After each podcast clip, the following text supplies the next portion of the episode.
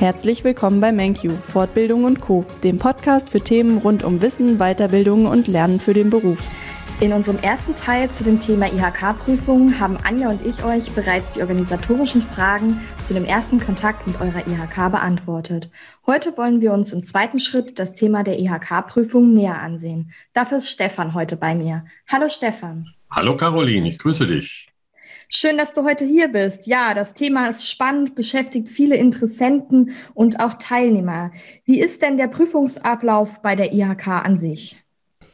Caroline, das ist recht unterschiedlich, je nach Aufstiegsfortbildung. Was man so grundsätzlich sagen kann, es gibt eine Dreiteilung.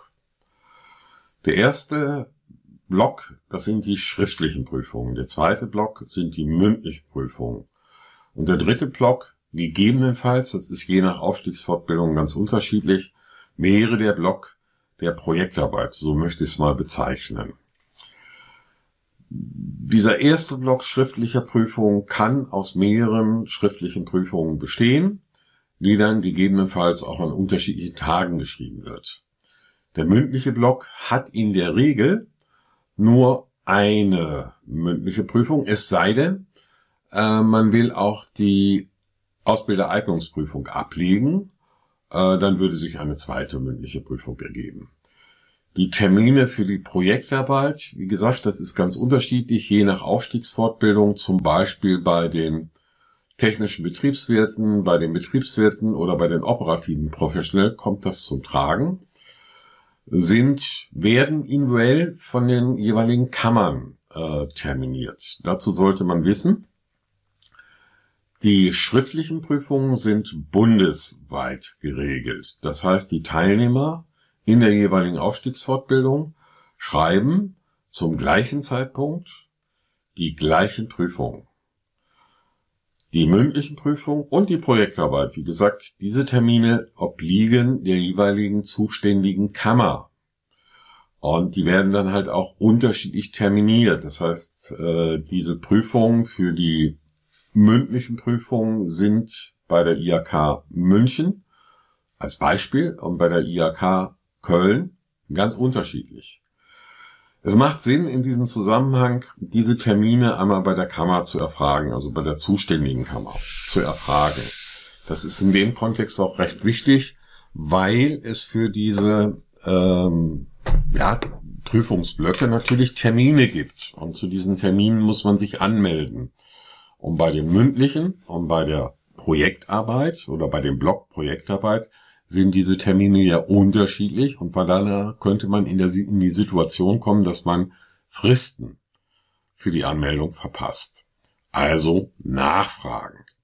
Das hört sich auf jeden Fall schon mal sehr, sehr spannend an, dass man sich auf jeden Fall frühzeitig schon mal mit dem Thema auseinandersetzen sollte, dass man dann weiß, was auf einen zukommt. Es ist ja nicht nur die Theorie, die für einen wichtig ist, sondern auch die Praxis. Sprich, es ist gut, wenn die Dozenten Praxisbezug haben. Und es kommt auch immer mal wieder die Frage auf, ob Menkyu auch Dozenten hat, die in Prüfungsausschüssen bei verschiedenen IHKs sitzen. Ja, ähm, hat Mönche auch Dozenten, die im Prüfungsausschuss sitzen? Ja, aber es ist nicht so, dass Menchu Prüfung äh, Dozenten in die Prüfungsausschüsse entsendet, sondern der Weg ist genau andersrum. Also die Dozenten, die in den Prüfungsausschüssen sitzen, sind mitunter auch bei Menchu als Dozenten oder im Rahmen der Prüfungsaus, äh, Prüfungsvorbereitung tätig. Der Hintergrund ist relativ banal. Ähm, das Prüfungsamt ist ein Ehrenamt. Und die jeweiligen Kammern rekrutieren diese ehrenamtlichen Prüfer aus ihrer Region. Ich verstehe natürlich die Intention der Frage.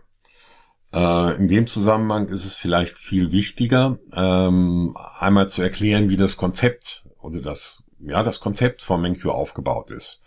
Wir sind ja sehr stark auf die Prüfungen hin fokussiert. Und das sieht man zum Beispiel daran, an der inhaltlichen Ausgestaltung äh, unserer Module. Ne? Die Themenblöcke mit den relevanten, Schwerpunkte der Module sind auf der Grundlage der Rahmenstoffpläne entwickelt worden. Und die Rahmenstoffpläne sind Grundlage für die Prüfung. Also der erste Pluspunkt. Der zweite Pluspunkt ist, äh, jedes Modul hat Lerneinheiten. Und diese Lerneinheiten entsprechen mit ihren Fragestellungen und mit ihren Lösungshinweisen der, ich sag mal etwas salopp, der Denkweise der DIAK, also des, der Erstellungsausschüsse. Und sie sind nicht identisch, aber sie sind analog. Und der dritte Gesichtspunkt oder der dritte Pluspunkt in dem Konzept ist meiner Meinung nach die auf die jeweiligen Besonderheiten der Aufstiegsfortbildung Rücksicht nehmend äh, die Prüfungsvorbereitung selber. Entweder in Form von Tutorien anschließend äh, der jeweiligen Kursmodule oder aber als Block, als Prüfungsvorbereitungsblock vor den eigentlichen Prüfungen. Das heißt, diese drei Schwerpunkte sind eigentlich die entscheidenden Elemente, die den Prüfling auch wirklich nach vorne bringen und nicht die Fragestellung, hat Menkru jetzt Prüfer in die Prüfungsausschüsse entsandt. Das hört sich sehr, sehr gut an. Und wie kann ich mir da genau, wenn wir jetzt schon mal bei dem Thema sind, die Unterstützung von MenQ bei meiner Prüfungsvorbereitung vorstellen? Caroline, aus meiner Sicht umfänglich, also in einem Umfang, der für die Prüfungs, äh, Prüfung angemessen ist. Wir fangen vier bis sechs Wochen vorher an damit und auch nicht ein oder zwei Webinare, sondern mehrere Einheiten und der Situation angemessen. Also speziell auf die Aufstiegsfortbildungen zugeschnitten. Die Prüfungen selber haben in der Regel eine betriebliche Ausgangssituation und mehrere Prüfungsfragen, allerdings aus unterschiedlichen Prüfungsmodulen zusammengestellt. genau das versuchen wir in der Prüfungsvorbereitungsphase zu simulieren und mit den Prüflingen dann dementsprechend aufkommende Fragestellungen passgenau äh, zu besprechen, zu erarbeiten. Caroline, hast du eine weitere Frage für mich? Ja, welche Hilfsmittel sind denn empfehlenswert in der Prüfungsvorbereitung oder die ich vielleicht auch mit in die Prüfung nehmen kann? Das ist eine spannende Frage. Ähm, vielleicht erstmal zunächst die Zulassung äh, der Hilfsmittel in der Prüfung ist klar und eindeutig geregelt in der Prüfung. Das ist ein ganz wichtiger Punkt, weil jegliche Zuwiderhandlung wird als Täuschungsversuch bewertet. Und äh, das wäre natürlich sehr ungünstig. Das wollen wir nicht. Und die Hilfsmittelliste, so heißt die, für das jeweilige Profil und den einzelnen Profilabschnitten, also jeweils konkret der äh, Prüfung, findet man ebenfalls im Modul Lehrgangsinformationen dokumentiert. Das kann man also nachschauen. Diese Hilfsmittel, keine anderen, dürfen mitgebracht werden und in der Prüfung genutzt werden.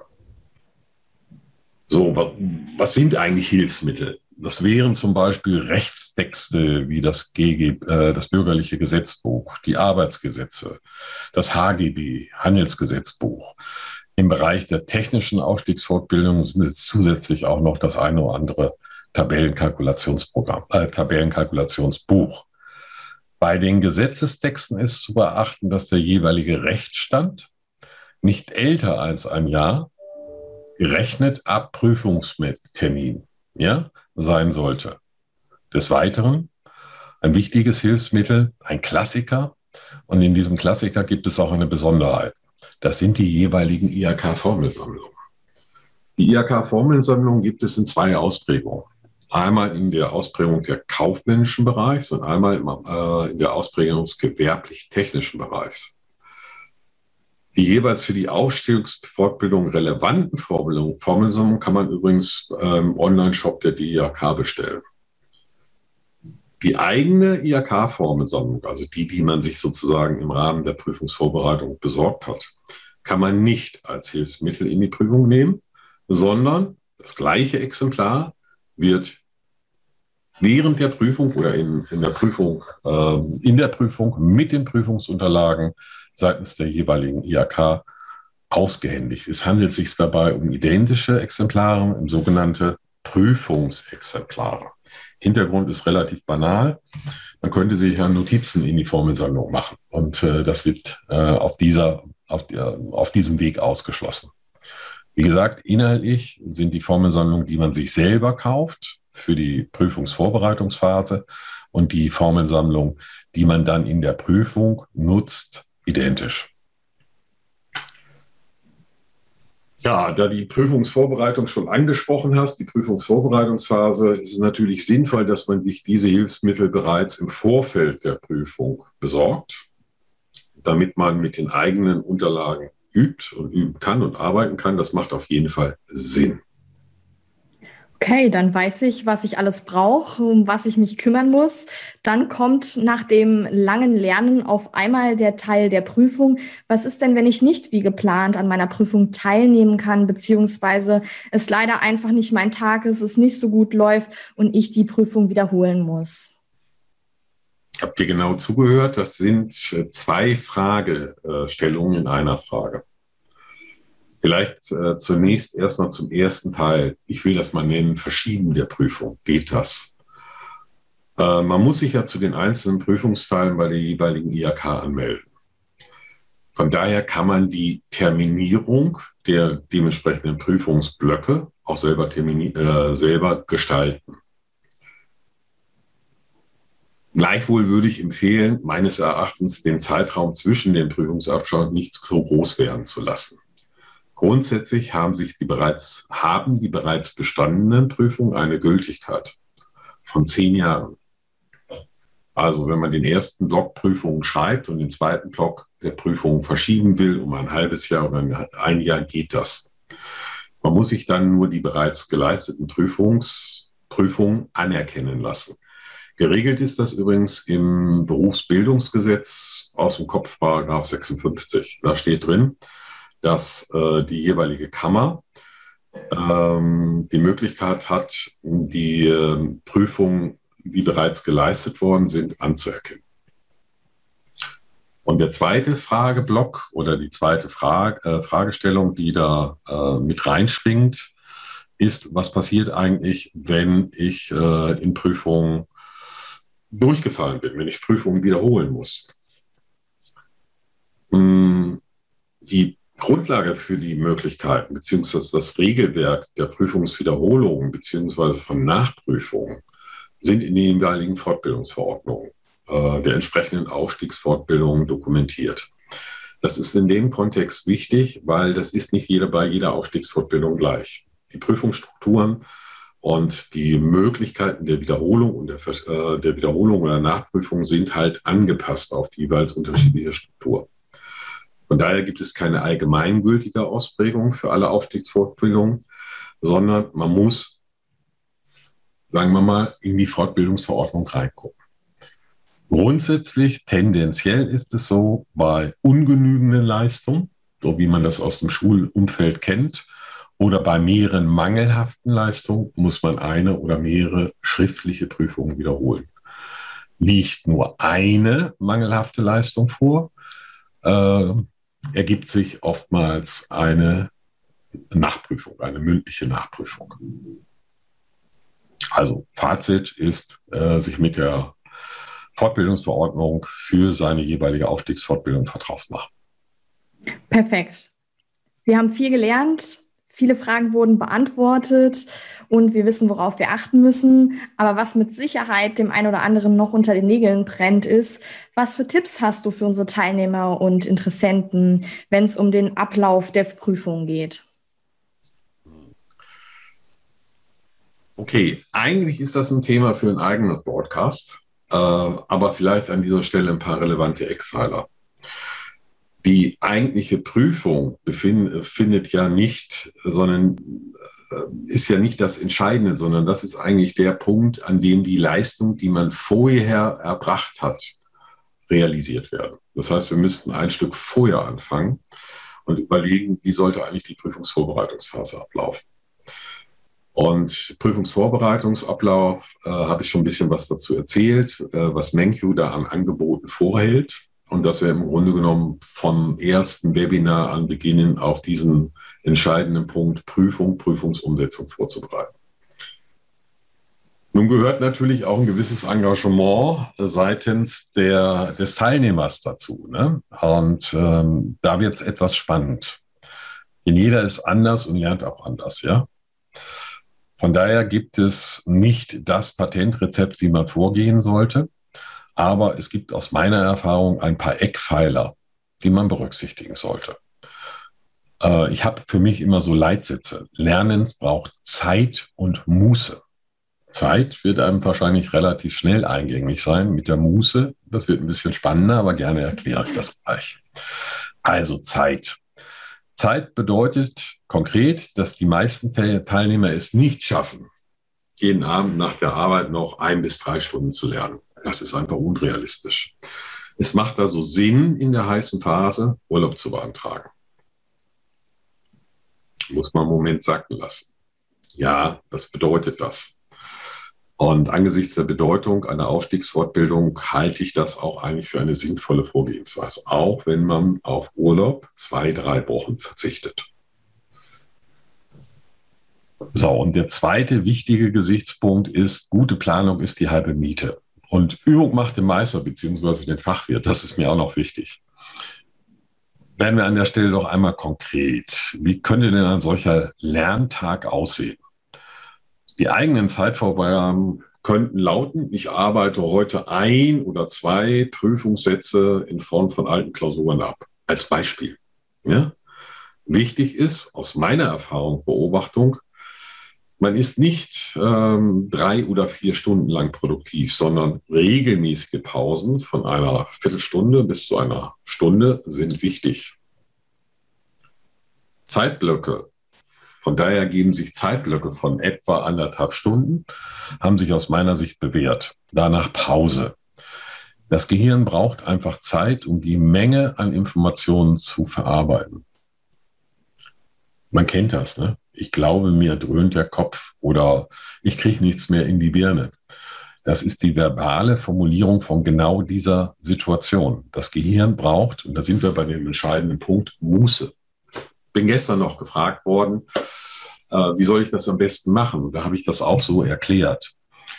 Ähm, wichtig ist die Kontinuität und dass man ähm, Kontrapunkt setzt, also etwas anderes tut in dies, an diesem Tag, indem man möglichst einfache manuelle Tätigkeiten, indem man abschaltet, Abstand nimmt zu dem Thema, weil äh, psychologisch gesehen arbeitet oder verarbeitet das Gehirn die Informationen, die man sich angeeignet hat. Das Gehirn sortiert und strukturiert diese Informationen.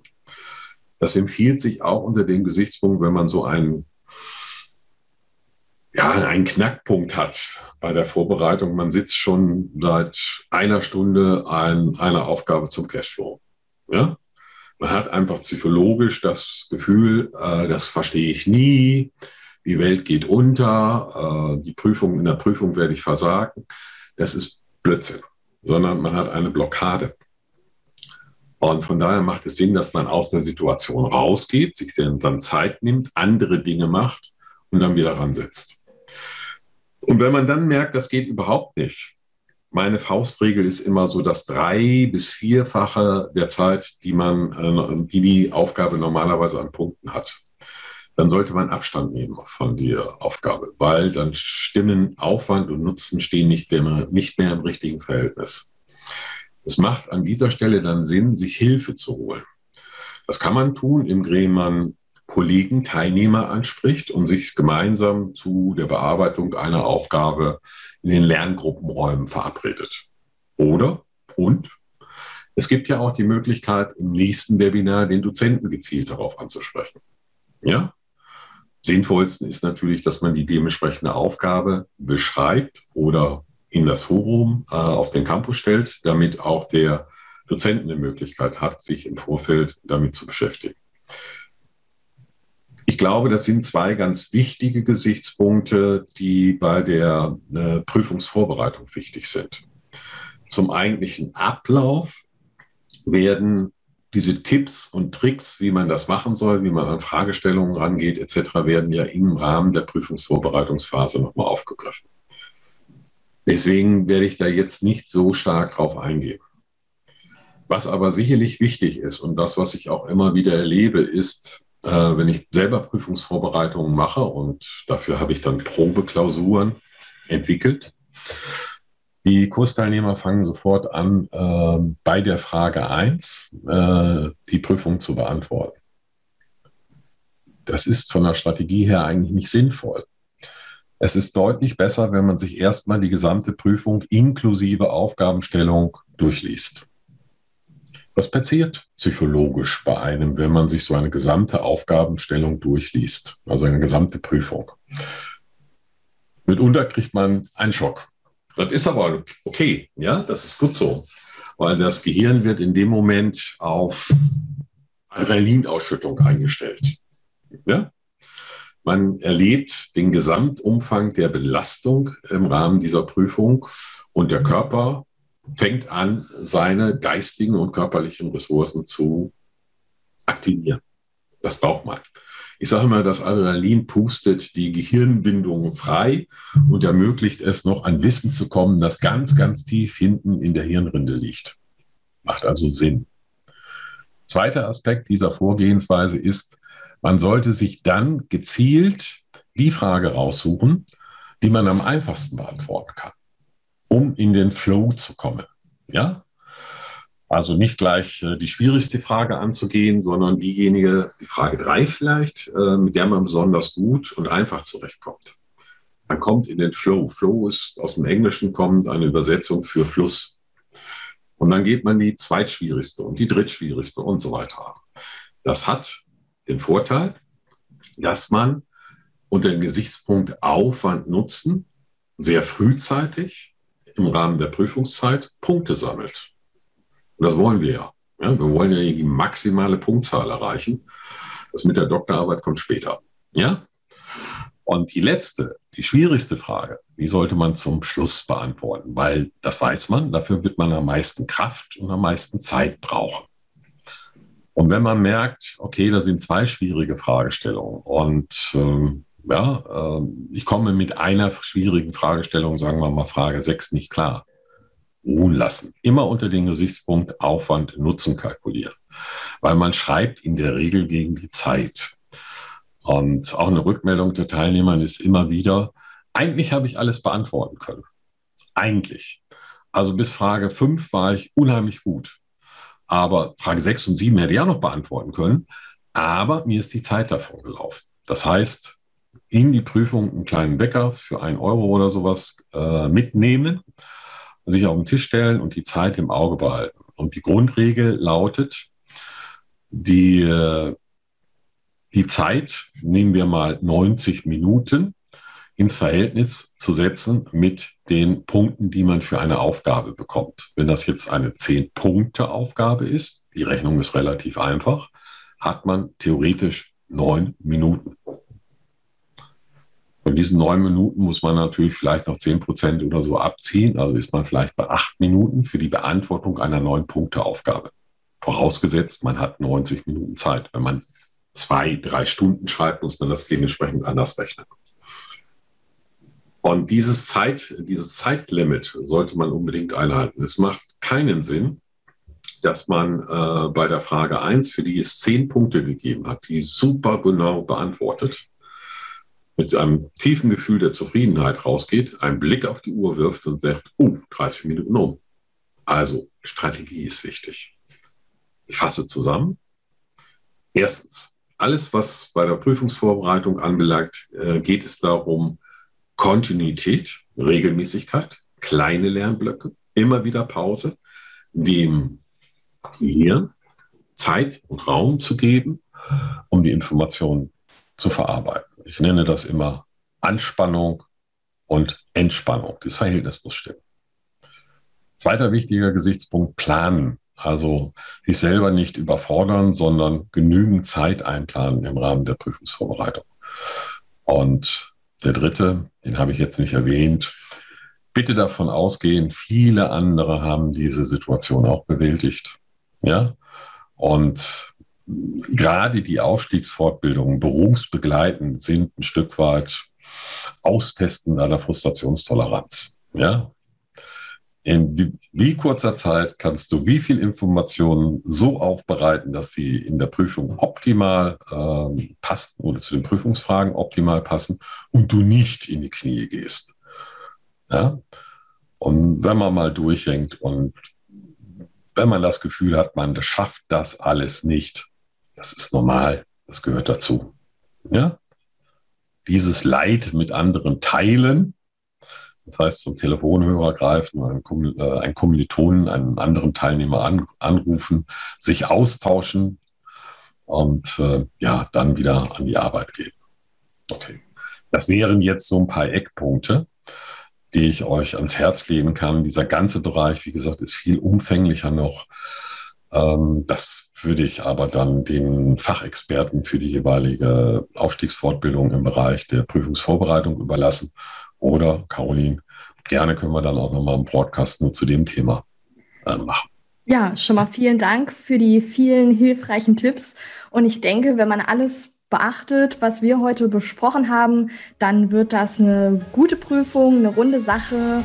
Ja, ich sage an der Stelle vielen Dank, Stefan. Vielen Dank, Caroline, für diese Möglichkeit.